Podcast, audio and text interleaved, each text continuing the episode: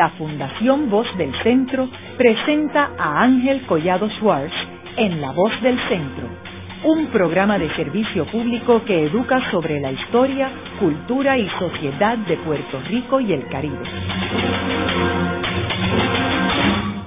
Saludos a todos. El programa de hoy está titulado Las Cumbres de las Américas. Y hoy tenemos como nuestro invitado al doctor Emilio Pantojas, quien es investigador docente y profesor en la Facultad de Ciencias Sociales de la Universidad de Puerto Rico del recinto de Río Piedras. Eh, como sabemos, las cumbres de las Américas comenzaron en 1994 en la ciudad de Miami, dirigidas por el presidente Bill Clinton. Emilio, me gustaría que proveyeras unos antecedentes sobre estas cumbres. ¿Cómo surgió esta cumbre? ¿De quién fue idea? Y si habían surgido otras cumbres antes de esta de 1994. La idea de la Cumbre de las Américas se deriva de una iniciativa de la administración Bush, que a su vez un poco conecta con todo el ambiente que llevó a la creación de la Organización Mundial del Comercio en 1992. La idea era que en la medida en que se estaba creando un bloque comercial en Europa, debía crearse un bloque comercial en las Américas la iniciativa de Bush parte más o menos de 1990-91. Eh, se llama The Enterprise of the Americas Initiative, la empresa de las Américas que planteaba un área de libre comercio desde el Polo Norte hasta la Patagonia. Esa era un poco, o desde Alaska hasta la Patagonia, creo que era exactamente el lenguaje, porque el Polo Norte no le pertenece a Estados Unidos.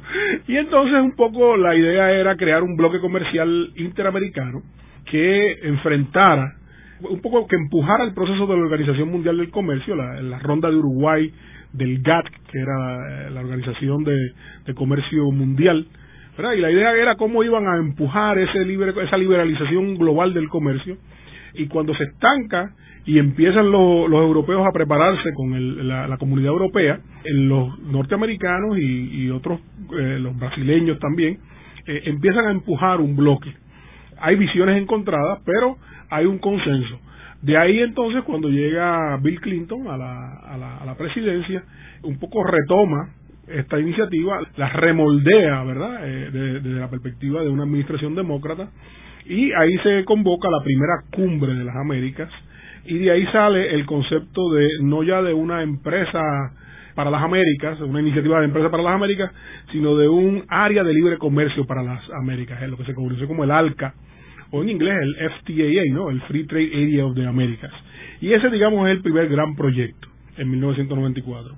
Sobre ese proyecto se trabaja bastante y se mueven entonces para Chile, para eh, la segunda cumbre, va a ser en Santiago de Chile en 1998, y ya ahí se le da una dimensión un poquito más latinoamericana y se habla del programa de reducción de pobreza, que es un programa que adopta las Naciones Unidas, que es un programa que eh, Bill Clinton adopta para el África, ¿verdad?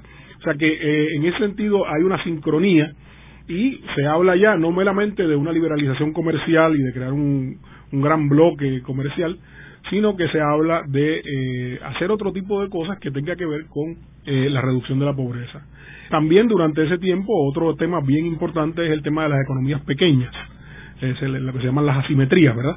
Las grandes economías de América eh, versus las, las, microeconomías del Caribe, las economías de países como eh, Bolivia, que no son tan grandes, la Paraguay, Uruguay. De hecho, de 34 países había 20 economías pequeñas, ¿no?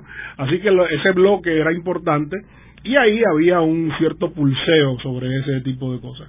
Tenemos que recordar que en 1994, cuando se da esta cumbre, había una crisis económica, particularmente en México, que fue cuando tuvo que intervenir el gobierno de, de Clinton.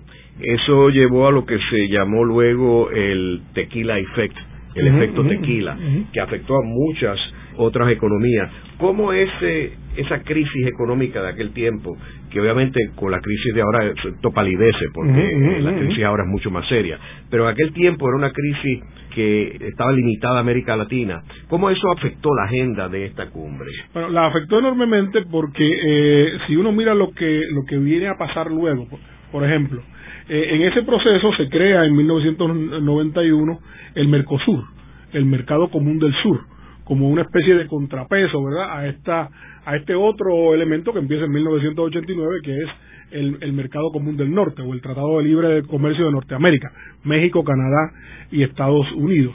Y un poco se empiezan a plantear alternativas eh, de integración donde ese problema de las asimetrías, que es un poco lo que empuja a México, ¿verdad? A esa crisis, ese problema de asimetría se maneje eh, en términos no de liberalización comercial a la trágala o a la, a la rápida, porque uno de los problemas es lo que se conocía como la reciprocidad. Si yo liberalizo el comercio contigo, tú tienes que liberalizarlo en la misma medida.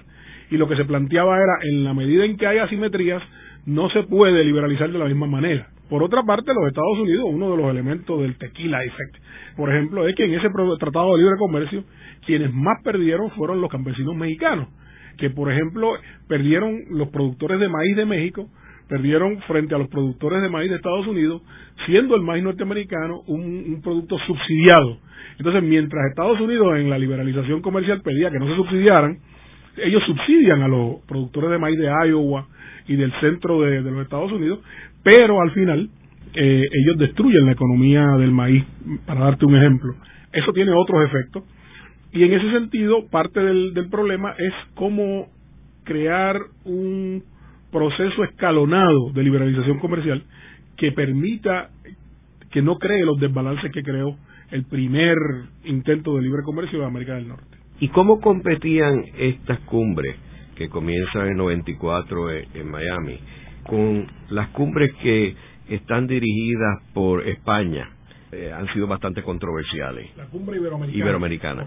Bueno, en, en gran medida lo que estaba pasando, de hecho, hay un efecto que se llamó el efecto del tazón de espaguetis, de Spaghetti Bowl Effect. En la medida en que América del Norte, Estados Unidos, con Canadá y México consolidan un gran área de libre comercio y empiezan a, proponer un área de libre comercio de las Américas, una de las cosas que pasa es que todo el mundo empieza a ser tratado los unos con los otros. En Centroamérica, con los centroamericanos unos con los otros, se, se revive y se reanima el, mercado común centroamericano, CARICOM decide que va a ir al, al mercado único, el pacto andino se redefine, eh, se reviven toda una serie, Mercosur, eh, y así eh, en eso pasan dos cosas. Europa entra en la película de dos maneras. Con la cumbre iberoamericana, en el caso de América del Sur y la, y la América Latina del Caribe y Centroamérica, y por otra parte, los franceses, la comunidad europea en general, entran con otra cosa que se llama Cariforum, o el Cariforo, ¿verdad? Que es entonces eh, un bloque, eh, una serie de acuerdos, todavía no es un bloque comercial, pero una serie de acuerdos entre las antiguas colonias, la mayoría de las cuales están en el Caribe, y Europa. Eh, en ese sentido, lo que empieza es una competencia multilateral por preferencias comerciales, aunque todo el mundo habla de liberalización comercial y de, de quitar aranceles, en realidad lo que se estaba jugando era preferencias comerciales y la idea era cómo yo juego a uno contra el otro, cómo yo juego a Europa contra Estados Unidos. En el caso del Caribe, incluso, eh, en, este foro de Cariforum, era importante porque Sudamérica siempre ha estado vinculado a Europa y el mercado norteamericano para Sudamérica no es tan importante como para el Caribe. Así que incluso los caribeños se metieron en el acto, ¿verdad? Se montaron en ese, en ese carro y empezaron a competir efectivamente eh, en términos de eh, buscar un posicionamiento. Aquí es un, proceso, un problema de reposicionamiento de todas las economías con mira a este nuevo orden de menos tarifas, de menos cuotas, cuotas de importación y cuotas de exportación, por supuesto, que es la contraparte, y de menos restricciones al comercio no ya en bienes, en bienes sino en servicios. Y ahí eso eh, eh, empieza ese, ese pulseo, si se quiere llamar de esa manera, eh, donde ha creado un mundo completamente fluido. Hoy en día hay 10, 15, 20 organizaciones y todos los años surge una nueva. Emilio, resúmeme cuál fue las grandes diferencias entre la primera cumbre de Miami y la segunda de Santiago de Chile. Pero en realidad la diferencia está en el enfoque, en el sentido de que empieza primero que nada a mirarse la cuestión de la reducción de pobreza, empieza a hablarse más de las asimetrías entre las grandes economías y por otra parte hay un elemento que de, tú hablabas de la crisis de los 90, ¿verdad? Esa crisis de los 90 puntualizó la debilidad de lo que se conoció en un momento dado como el consenso de Washington. hay una actitud, a final de los 90, hay una actitud más crítica porque el crecimiento económico de América Latina en los 90 fue muy bajito con respecto a lo que se esperaba, eh, habiendo seguido lo que se conoció como el consenso de Washington, que eran las recetas de economía, de política económica o de política fiscal que había dado el Fondo Monetario Internacional y el Banco Mundial. O sea, la idea de que había que tener disciplina fiscal, que mantener tasas de cambio muy, muy específicas, que había que reducir el gobierno, que había que gastar menos, que había que quitar prestaciones sociales a los trabajadores. Todo eso se había hecho y no había tenido el impacto de crecimiento que se esperaba. En la década de los 90 el crecimiento de América Latina empieza con un pequeño empuje, pero luego cae hasta la crisis. Y ahí entonces toda esta cuestión de la privatización, de la desreglamentación, empieza a venir bajo crítica de los sectores empresariales y de los gobiernos latinoamericanos, eh, empiezan a criticar todos los acuerdos condicionados de, con el Fondo Monetario Internacional y empieza este proceso a, generar una visión latinoamericana o suramericana con respecto al ALCA. Que si vamos a hacer al ALCA, por ejemplo, el, habían dos visiones, la visión norteamericana, que es hacemos un tratado general y los países van accediendo, mientras que los brasileños y Mercosur dicen, no, tiene que ser lo que se conoce como un single undertaking, tiene que ser que todos nos sentemos a la misma vez, en la misma mesa, a firmar lo mismo. Y eso eh, para los norteamericanos no era aceptable. para los suramericanos esa era la manera de hacerlo. Así que ahí es que empiezan a darse esas diferencias, que son normales, son parte de, primero que nada, un, un, proceso de desilusión con la liberalización comercial, eh, un proceso de desilusión al interior del NAFTA, del Tratado de Libre Comercio de América del Norte, por la crisis mexicana y por el efecto tequila, y por otra parte, eh, un proceso normal de, cuando tú te sientas a negociar, eh, te das cuenta de que hay unas diferencias que tú no anticipaste y en este caso, la, reducción de la pobreza, las asimetrías fueron los, elementos fundamentales. Entonces, ya entrando en la conferencia del 2001. En la de Quebec. La tercera, si ya en la tercera, eh, ahí eh, eh, llega, es la administración Bush la que va a Canadá. hay un cierto entusiasmo y la idea es empujar el, el ALCA. y aunque no se da, digamos, se se ha creado un secretariado de, la área de libre comercio de las Américas, hay una serie de grupos de trabajo, hay un grupo de trabajo de economías pequeñas, hay un grupo de trabajo de, reducción de pobreza, e incluso se ha creado lo que se conoce como el sector social, ¿verdad? Donde las ONGs y, las organizaciones de la sociedad civil eh, se les ha dado un espacio de participación y están participando. Eh, y en ese sentido eh, hay un cierto progreso, entre comillas, ¿verdad? Eh, donde se ve que parece ser que la cosa va a caminar. Claro, eh, en ese proceso eh, se da el proceso venezolano y, por otra parte ha habido siempre una especie de roncha, si lo queremos llamar de esa manera, dentro de, las cumbres de las Américas y es que se excluye a Cuba. Entonces son 34 de 35 países, todos menos Cuba. Ahí empieza entonces el proceso venezolano, llega Hugo Chávez y empieza a crearse esta nueva izquierda, empieza este surgimiento de esta nueva izquierda latinoamericana que eventualmente se juntará alrededor de lo que se conoce como el ALBA, la, alternativa bolivariana de las Américas, ¿no? Eh, entonces ahí tienes la división Mercosur, el Tratado de Libre Comercio de América del Norte y llega un tercer elemento que es el ALBA, ¿verdad? Que es ya también del sur, pero incluye a Cuba, incluye a Bolivia, incluye a Argentina, Ecuador y, ahí se siguen sumando. ¿Y cuál es la base para excluir a Cuba? Bueno, la base para excluir a Cuba es que Cuba no es una democracia, dice, dice decía eh, originalmente, es la, política norteamericana, la han dicho todos, demócratas y, y no demócratas, hasta Obama lo repite en la última cumbre de Cartagena. O sea que es un requisito ser una democracia para estar en esta organización. Correcto. Eh, o sea que en otros tiempos, por ejemplo, Nicaragua no hubiera podido participar, ni República Dominicana, ni las otras dictaduras. Ni Chile en su época dictatorial, correcto, correcto. Digo, no obstante, nunca se excluyó a ninguno de esos países de la OEA y a Cuba sí. O sea que era una extensión de una política que había incluido en el pasado dictaduras.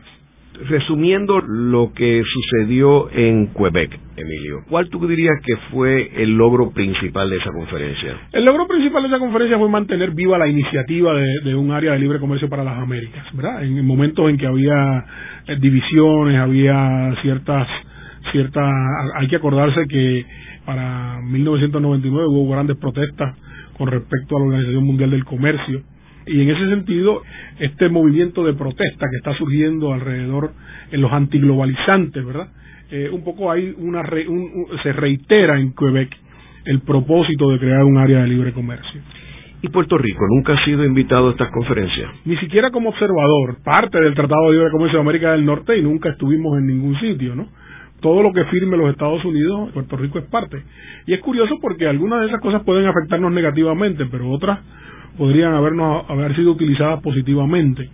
Eh, en los años 90 eh, yo advertí en varios escritos académicos, por supuesto, que normalmente pasan desapercibidos. Los escritos académicos, los artículos de periódicos tienen más impacto. Pero yo en varios escritos advertí que Puerto Rico era parte del Tratado de Libre Comercio de América del Norte y que teníamos que pensar en movernos hacia una economía de servicios, ¿verdad?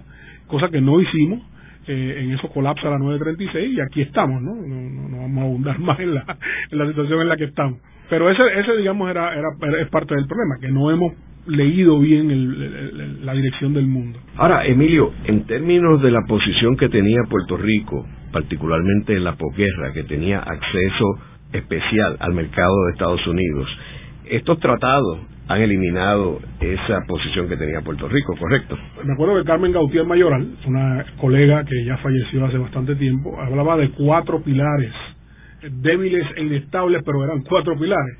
Uno era los fondos federales, el otro era el libre comercio, el otro era en la ciudadanía común y el otro era la moneda común. Esos eran cuatro pilares. Eh, la moneda común ahora la tiene Panamá, la tiene Ecuador, la tiene una, hay una serie de economías latinoamericanas que se han dolarizado el libre acceso ya lo tienen toda una serie de países. De hecho, la lista de, países eh, con los que Estados Unidos tiene tratados de libre comercio, países como República Dominicana y, Centroamérica, todos los países de Centroamérica, eh, se conoce como el Doctor CAFTA, ¿verdad? Dominican Republic, Central American Free Trade Agreement, Colombia, Perú, Chile.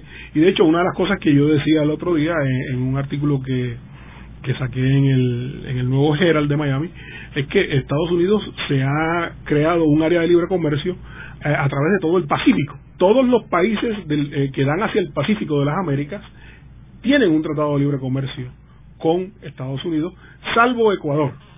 Salvo Ecuador, que es el único que está pendiente, donde hay un, un puerto muy importante, el puerto de Manta, ¿verdad?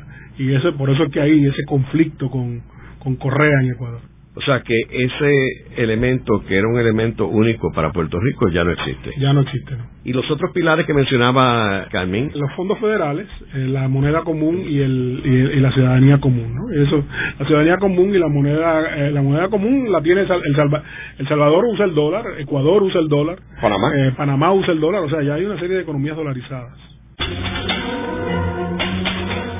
Haremos una breve pausa, pero antes los invitamos a adquirir el libro Voces de la Cultura, con 25 entrevistas transmitidas en La Voz del Centro.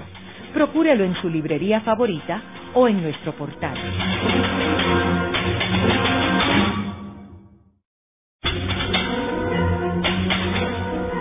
Están escuchando a Ángel Collado Schwartz en La Voz del Centro. Ahora pueden accesar a toda hora y desde cualquier lugar la colección completa de un centenar de programas transmitidos por la voz del centro mediante nuestro portal www.vozdelcentro.org. Continuamos con el programa de hoy titulado Las Cumbres de las Américas. Hoy con nuestro invitado el doctor Emilio Pantojas, investigador docente y profesor de la Facultad de Ciencias Sociales de la Universidad de Puerto Rico del recinto de Río Piedras. En el segmento anterior estuvimos hablando de que la idea original de estas cumbres provino del presidente George H. W. Bush. Fue realizada por el presidente Bill Clinton en su primer mandato en el 1994 en la ciudad de Miami y luego se celebró la segunda en 1998 en Santiago de Chile y la tercera en el 2001 en Quebec, Canadá. y que aquí participan todos los países de las Américas con excepción de Cuba. Eh, que no es invitado a esta cumbre. Eh, Emilio, ¿qué sucede en la próxima reunión en el 2005? Fue interesante porque eh, se esperaba que ahí se fuera a firmar una declaración que ya sirviera de marco para empezar de lleno la negociación del área de libre comercio de las Américas. Ahí se presenta la coalición del, del ALBA, ¿verdad? la alternativa bolivariana de las Américas, eh, dirigida por eh, Venezuela y por eh, Cuba, que aunque está ausente, pues estaba pareada con Venezuela que y crean esta iniciativa que es una iniciativa, sí, literalmente, no no no hay un concepto de ALBA, sino que ellos dicen que como contrapeso al ALCA, era un, de hecho alguien dijo una vez que era más bien una una propuesta ideológica de contrapeso, ¿verdad? Contradiscurso, si se quiere llamar, al ALCA. Y ahí ya se plantea, y Hugo Chávez tiene una reunión donde está Diego Armando Maradona, y van a un estadio, los grupos de, del ALBA, eh, ahí está Kirchner en Argentina, que está suscribiendo porque también están en una crisis y Venezuela está ayudando con sus dólares, con su revenue del petróleo, está ayudando con esos petrodólares. Y Nicaragua. Y Nicaragua estaba entrando en ese momento y también Ecuador, era, en ese momento eran Bolivia, Cuba y Venezuela, con Argentina y Nicaragua y Ecuador en la, esperando para entrar. En ese sentido, eh, ya se declara al ALCA como muerto, como Nati muerto, y se firma una, una declaración final muy muy tenue, muy con nada nuevo y que no afirma, no no no plantea ningún calendario para las negociaciones del ALCA. Y de hecho ahí es interesante porque eh, en mi proceso de trabajo de investigar sobre este, estos procesos, yo visito cada cierto tiempo las páginas electrónicas de estas organizaciones, que es lo que en realidad las mantiene vivas. Y durante mucho tiempo estuvo parada en 2005, todavía en el 2008 uno entraba al ALCA y lo que te daba era eh, la página electrónica eh, que habían hecho por última vez en 2005 para Mar del Plata. Y ahí se quedó eso como paralizado. ¿Y esas reuniones duran cuánto tiempo? Normalmente están como una, una, una, semana o menos, eh, cuatro días, cinco días, eh, en, negociaciones porque van todos los jefes de Estado. A esa, son, eh, y de hecho, hay entre cada cumbre hay una serie de lo que le llaman cumbres ministeriales o reuniones ministeriales, donde los cancilleres o los ministros de comercio o los ministros de Relaciones Exteriores se reúnen para ir adelantando procesos y se reúnen para tomar decisiones que llevan a la próxima cumbre. O sea que en esta del 2005, ¿tú crees que lo que capturó la atención de esta cumbre fue el aspecto de Arca y Alba? Correcto. Fuera de eso no hubo ningún... Fuera de eso no, bueno, aparte de que ahí un poco entra en, eh, eh, como una fuerza bien grande Venezuela en el, en el mundo del ALCA. Y Puerto Rico no surge ahí en esta cumbre tampoco, a pesar de que Alba tiene una posición bastante dinámica en términos del futuro político de Puerto Rico. Puerto Rico, que yo sepa, ¿no? Eh, eh, es posible que en algún momento hayan pedido alguna consulta o, Puerto Rico haya enviado gente a observar. No sé si fue a Mar del Plata o fue a Chile, que fue alguna delegación, no me acuerdo. Pero era un rol marginal, era un rol de observadores o de, consultores eh, completamente marginales, ¿no? Entonces, la, de, la próxima cumbre es en el 2009, que es la primera cumbre que participa Barack Obama y que es aquí en el Caribe. Eh, en Puerto España, en Trinidad, Trinidad Tobago. Eh, eh, en Puerto España se da la, la, la, quinta cumbre y la idea es un poco revivir esta iniciativa que ha estado eh, languideciendo durante cuatro, cuatro años, la, la, del ALCA. Ahí es que Hugo Chávez le regala a Barack Obama el libro Las Venas Abiertas de América Latina de Eduardo Galeano. Y eh, esa cumbre se caracteriza porque no hubo declaración final, no hubo acuerdo, eh, igual que la de Cartagena. Las últimas dos cumbres no ha habido declaración final, lo cual es una especie de sello de muerte, ¿no? Porque quiere decir que no hay.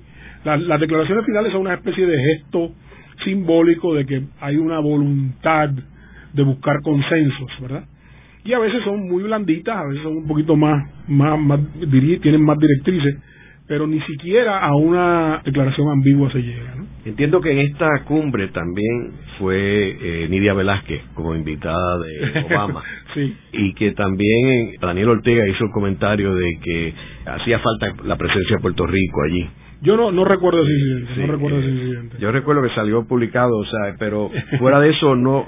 pero es un detalle más bien curioso, ¿no? Eh, no, es, no es un rol no, si, lo hay no es un rol de negociación o de incluir en la agenda de hecho no, no es solo Puerto Rico hay que hablar de todos los de todos los eh, de, todos los, territorios no independientes del Caribe o sea los, territorios franceses los territorios ingleses ninguno tiene participación en este tipo de foros y ese es uno de los problemas que tiene el Caribe que hay toda esta eh, nueva legislación global toda esta nueva gobernanza global si se quiere llamar de ese modo que les afecta, pero en la cual ninguno de estos países tiene ninguna representación, ni ninguna voz, ni ningún voto. E incluso los países eh, independientes del Caribe, tengo aquí conmigo, de hecho en estos días estaba releyendo un libro del colega Peter Clegg, un británico de la Universidad de, West England, escribió sobre eh, el comercio bananero del Caribe y una de las cosas que dice es que al organizarse la Organización Mundial del Comercio, al crearse la Organización Mundial del Comercio, el nuevo mecanismo para resolver disputas sobre imbalances o prácticas eh, no aceptadas eh, en el comercio internacional, eh, marginó al Caribe. Y se, se hace un arreglo sobre el comercio bananero donde los países del Caribe no tienen acceso directo a, la corte que, que toma la decisión porque era un arreglo, era un conflicto entre el mercado europeo y el mercado de los Estados Unidos.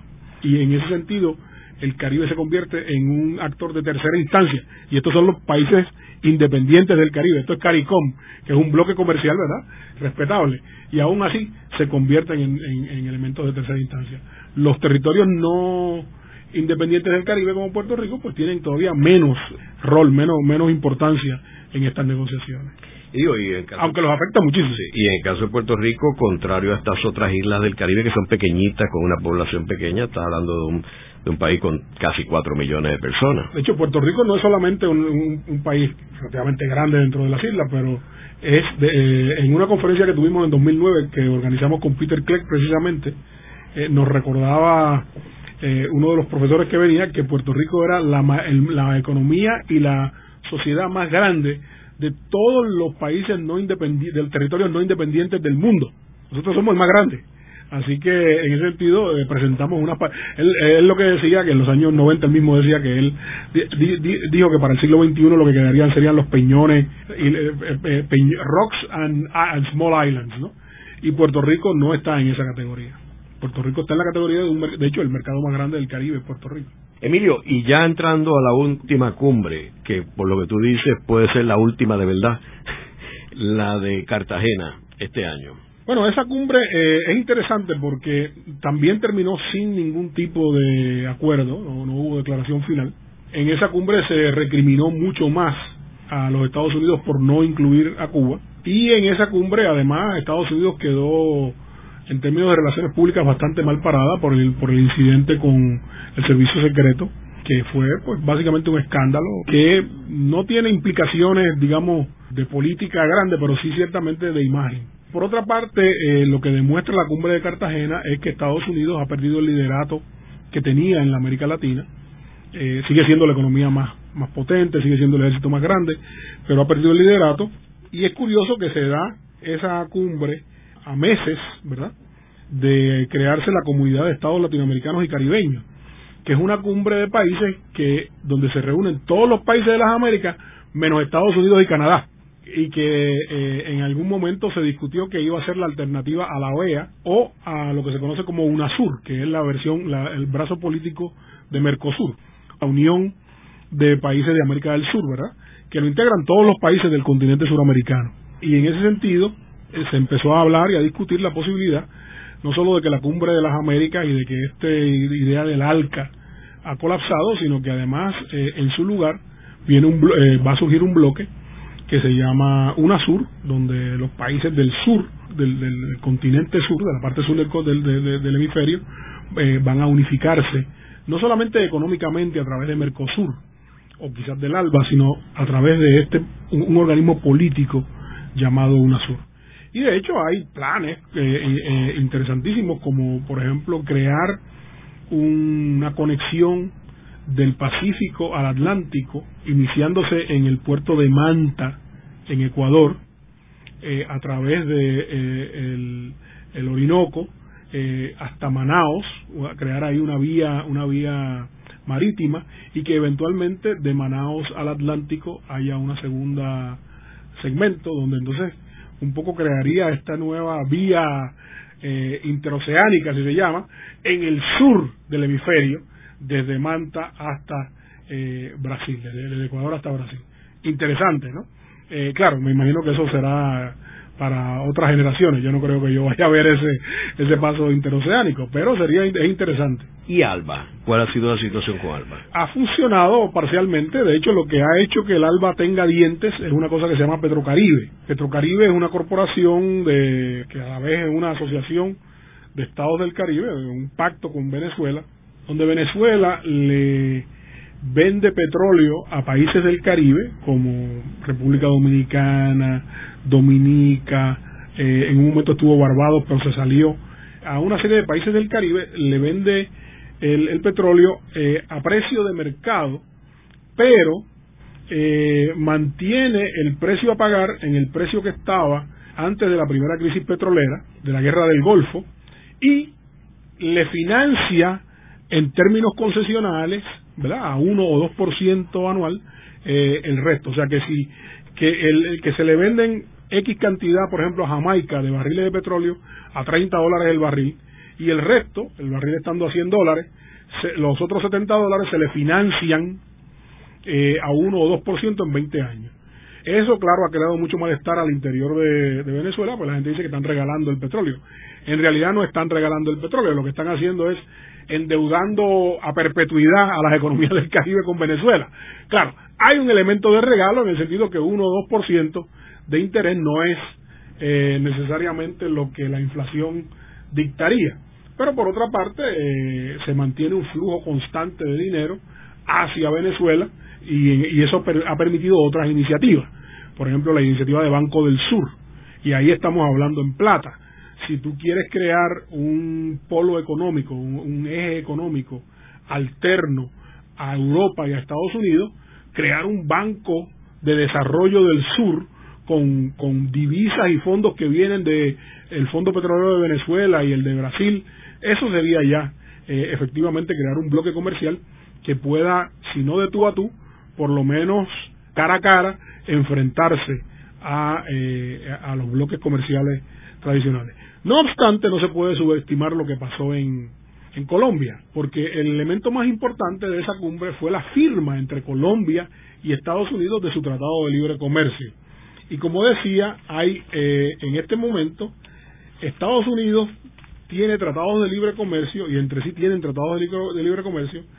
Si empezamos por Canadá, Estados Unidos mismo, por supuesto, México, Guatemala, Honduras, El Salvador, Costa Rica, Nicaragua, Panamá, Colombia, Perú y Chile. Ese todo es el Pacífico americano. Y a eso añadanle República Dominicana, por supuesto, ¿no? que no está en el Pacífico, pero que es parte de estos tratados de libre comercio. O sea que ya Estados Unidos tiene un área de libre comercio, nada, nada eh, que no se puede eh, eh, disminuir, que no se puede subestimar, y que controla el, el tráfico de, el Pacífico. El único elemento que falta ahí es Ecuador, con su puerto de Manta, que es un puerto muy importante. De hecho, allí estaba la Starkist y Perú ha estado tratando de atraérselo.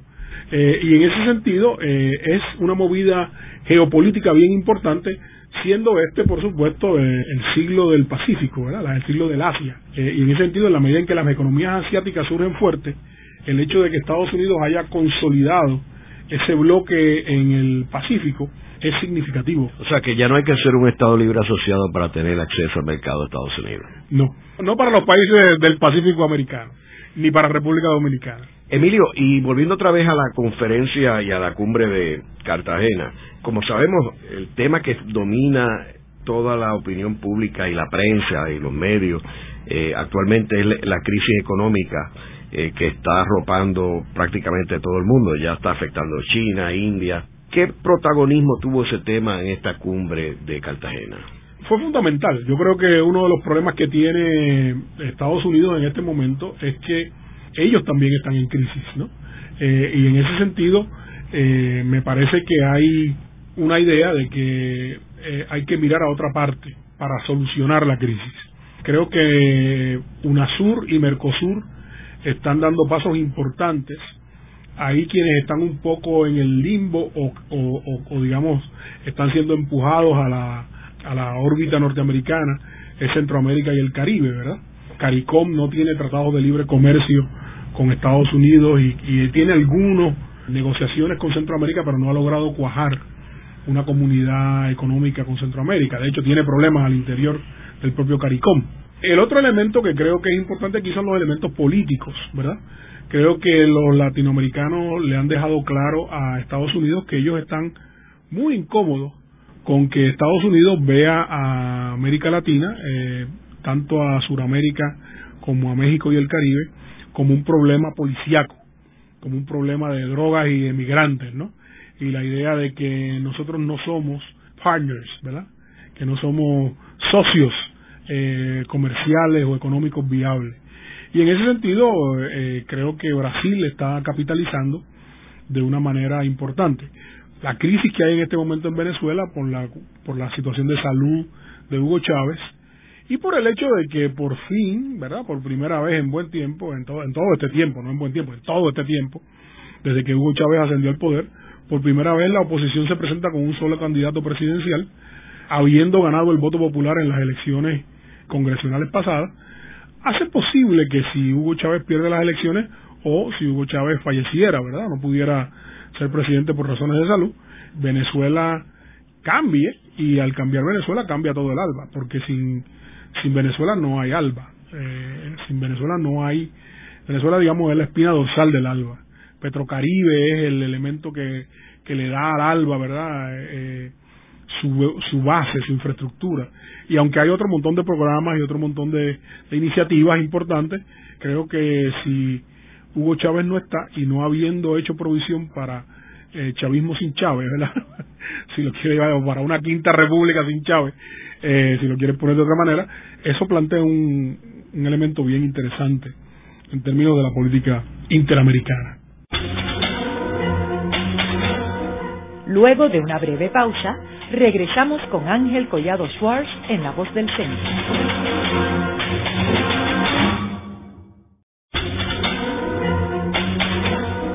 Regresamos con Ángel Collado Schwartz en La Voz del Centro. Continuamos con el programa de hoy titulado Las Cumbres de las Américas. Hoy con nuestro invitado el doctor Emilio Pantojas, investigador docente y profesor de la Facultad de Ciencias Sociales de la Universidad de Puerto Rico del recinto de Río Piedras.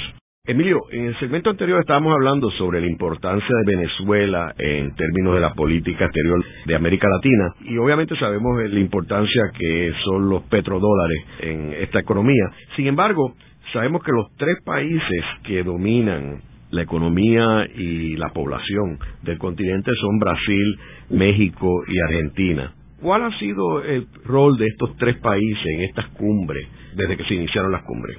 Recuerda mis años de estudio en el Centro de Estudios Latinoamericanos, donde la verdad que esos eran los tres países más importantes para estudiar, porque eran las economías más grandes.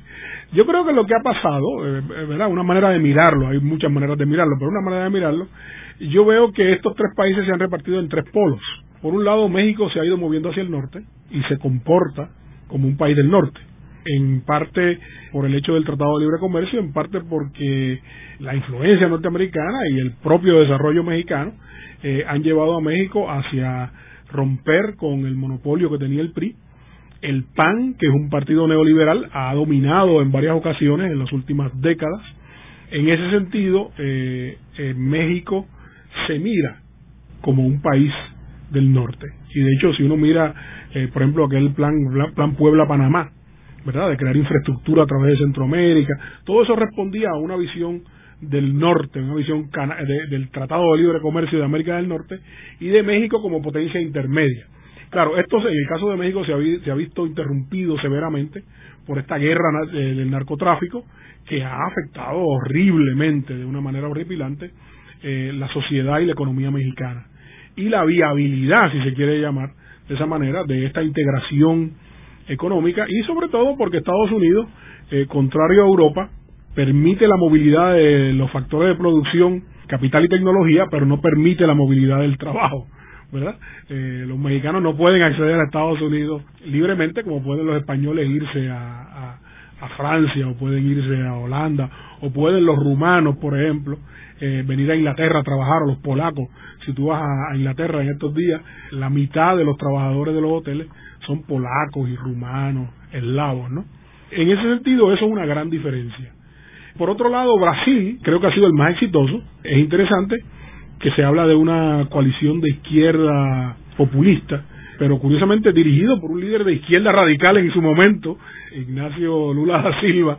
Brasil se ha convertido en una potencia internacional seria, con transnacionales como Embraer, como Petrobras, que compiten en el, en el, eh, con Estados Unidos. O sea, Embraer en el, en el mercado de, de aviones intermedios compite. Y por otra parte, eh, creo que una de las cosas que hizo el gobierno de, de, Lula, eh, el gobierno de Brasil, ¿verdad?, en su política exterior, fue manejar muy bien a Venezuela eh, de manera de no antagonizarlo y si efectivamente Hugo Chávez dejara de estar en el poder, Brasil va a quedar como la potencia hegemónica política del sur, porque Argentina, en última instancia, que es una gran economía, como tú bien dices, es una economía que ha estado en muchos problemas y que ha dependido de Venezuela para que le financie una gran cantidad de sus problemas como alternativa, digamos, al Fondo Monetario Internacional, como alternativa a otros a, otros recursos. Y en ese sentido, si tú lo miras, eh, México ha estado alineado con el Tratado de Libre Comercio de América del Norte, Brasil ha sido el líder de Mercosur y Argentina ha estado ligado a tanto a Mercosur como a el ALBA, pero no en un rol de liderato por sus problemas económicos y por sus problemas políticos, y en ese sentido, no es inconcebible que eventualmente toda la infraestructura que se ha venido creando alrededor de Mercosur y UNASUR prospere en este mercado único de, América del Sur. Eso no excluye, y en ese sentido han sido muy inteligentes los, eh, los brasileños, no excluye que exista un bloque dentro de ese bloque que se llame ALBA, ¿verdad? Y ese sería el bloque de las economías menos menos fuerte y Argentina. y Venezuela, que es una economía fuerte, pero que es una economía con problemas, porque es una economía que está centrada en el petróleo y no, no diversifica, ¿verdad? Así que creo que estamos en un momento interesante, esa es una maldición china, decía alguien una vez, maybe live an interesting time, ¿no? Eh, ojalá te toque vivir un tiempo interesante, creo que estamos en un tiempo interesante, extremadamente fluido, donde se están ensayando eh, nuevas alianzas. Lo que yo he visto, y quizás no sé si comparte, es que ninguna de esas alianzas es duradera.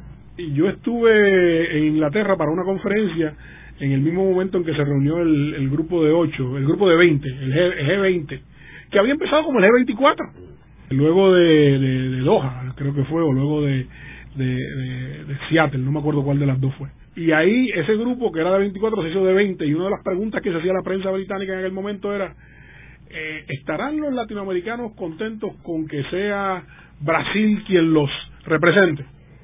¿Estarán los asiáticos contentos con que sea China quien los represente? Los indios van a estar contentos con eso. O sea, hay todo un momento fluido. Representa a Sudáfrica, a África. Fíjate que está, están surgiendo nuevos bloques, los BRICS, ¿no? Eh, Brasil, Rusia, India, eh, Sudáfrica, ¿no? Eh, Esas son las economías emergentes. Por otro lado, están ahora los PIGS, ¿no? Que los, los cuatro países que están en deuda eh, en, en, Europa. Eh, hay toda una nueva, hay un realineamiento global que no acaba de cuajar. El G20 no tiene un mecanismo de gobernanza, no tiene un secretariado, no tiene un, eh, el G8 está en fluidez.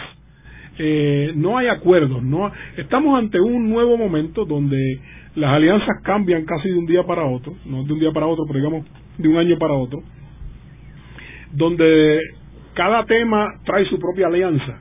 el comercio de servicios trae una alianza particular, el comercio en, en, bienes agrícolas trae otro tipo de alianza, etcétera, etcétera. Así que yo creo que en ese sentido, volviendo a, a, la pregunta original, eh, México, Argentina, Brasil, yo creo que México se va a consolidar como parte de un bloque del norte, eh, Brasil se va a consolidar como el, eje del bloque del sur y Argentina eh, estará en ese bloque. Eh, bien a través del ALBA, si el ALBA sobrevive un cambio en Venezuela, o bien a través de, otro, de otros mecanismos, porque por otra parte también está Chile como economía importante en el sur en este momento. Yo creo que es importante señalar, por ejemplo, en el caso de México, y yo comparto contigo de que cada día está más unido a la economía del norte, pero tiene el problema grande del narcotráfico, que es un problema gigantesco, que no saben cómo resolverlo. Hasta la fecha no han podido, y que Estados Unidos juega un papel protagónico, porque el mercado es Estados Unidos. Y vamos a, ver con mucho detenimiento los resultados de las elecciones de México, y si el PRI logra volver otra vez al poder, que va a ser algo interesante. Y en el caso de Argentina, mi experiencia allí con ese mercado es, uno de inestabilidad, que siendo una economía tan extraordinariamente fuerte y sofisticada, porque tienen menos, mm, el problema de inequidad no es al nivel de Brasil. Eh, sin embargo, la situación política nunca ha permitido que ellos tengan control de su país a largo plazo. Tienes momentos extraordinarios y de momento tienes una debacle. Tienes un presidente electo y después la mujer es la que lo, la que lo eh, sucede como presidente. Y entonces, el caso de Brasil, que se llevaste, yo creo que muy atinadamente la cuestión de que había un presidente que había corrido para presidente y había fracasado en varias elecciones y es un líder sindical radical y sale electo. Una persona autodidacta sale electo y hace un trabajo extraordinario por unas alianzas que hace también con la derecha del país. Pero que eh, de los tres probablemente que tiene la dirección más sólida es Brasil. Sin embargo, vemos que cuando Lula sale y llega Delma, pues entran unos problemas de corrupción grandes, que, es, como un, un síntoma recurrente en las economías y en los países latinoamericanos. Luego de la pausa, continuamos con Ángel Collado Schwartz en La Voz del Centro.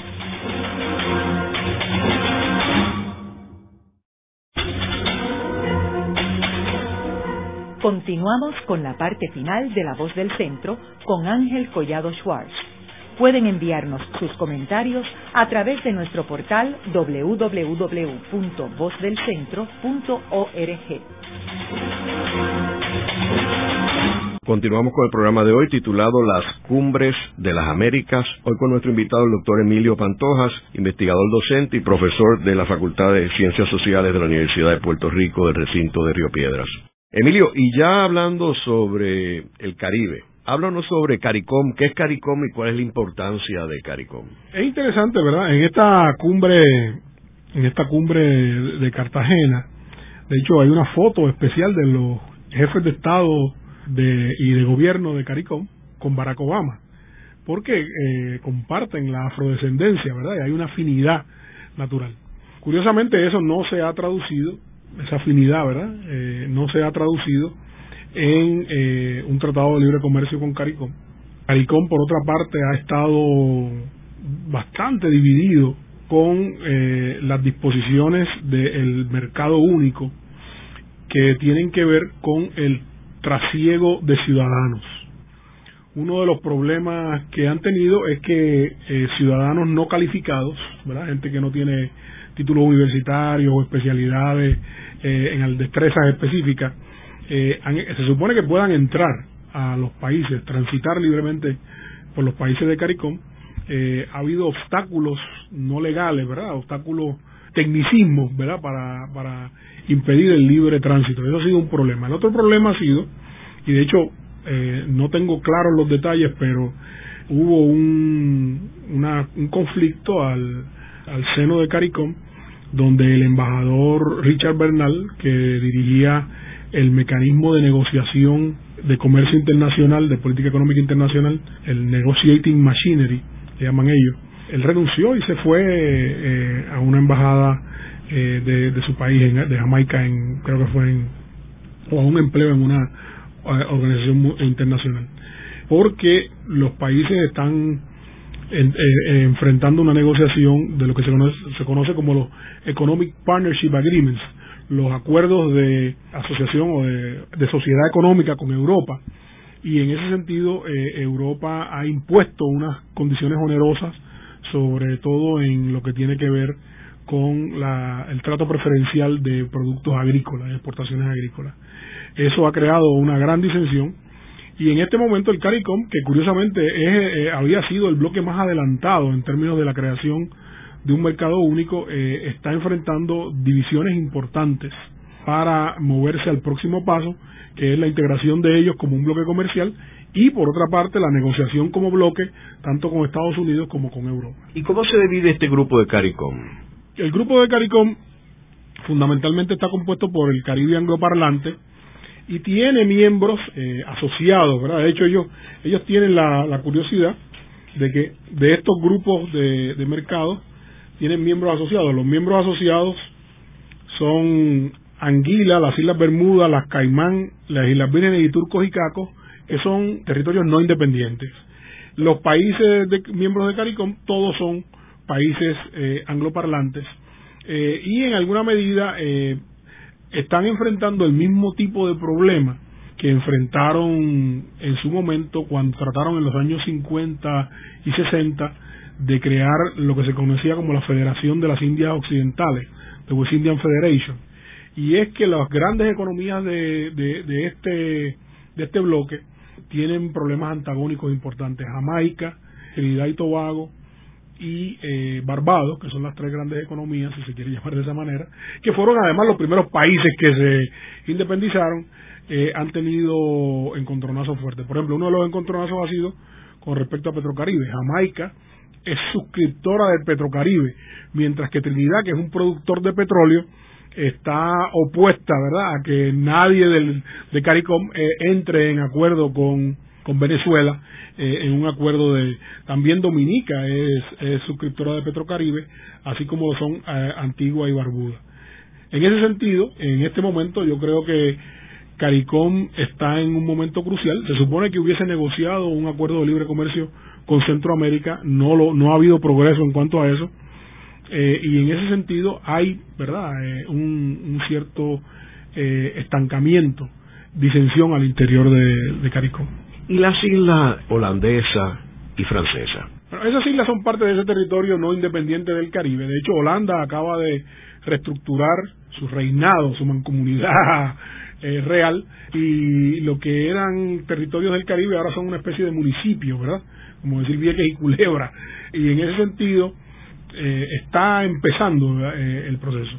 En términos del Caribe, pues del Caribe francés, el Caribe francés son departamentos de ultramar que tienen, eh, a veces se tratan como, como provincia, ¿verdad? Y son parte, son como si fueran estados de los Estados Unidos. Ellos son parte de la comunidad económica europea de facto. Y de hecho es interesante porque cuando se habla, por ejemplo, de, de los tratados bananeros, de los tratados sobre la importación de, de banano, eh, se habla del el banano producido por la propia comunidad europea. En Europa no se produce banano, quienes producen banano son los países, los territorios de ultramar eh, de Francia. En ese sentido tienen un tienen un estatus particular, ¿verdad? Porque son productos domésticos, no son importaciones. Asimismo, los territorios ingleses que están en CARICOM, todos representados, también tienen retos particulares. Eh, muchos de los territorios ingleses son paraísos fiscales.